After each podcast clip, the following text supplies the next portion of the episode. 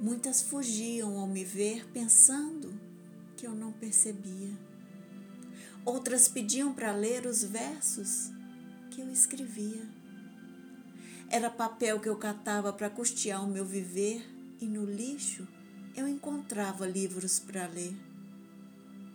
Quantas coisas eu quis fazer, fui tolhida pelo preconceito. Se eu extinguir, quero renascer num país que predomina o preto.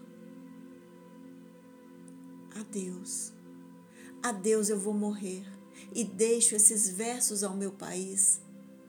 Se é que temos o direito de renascer, quero um lugar onde o preto é feliz.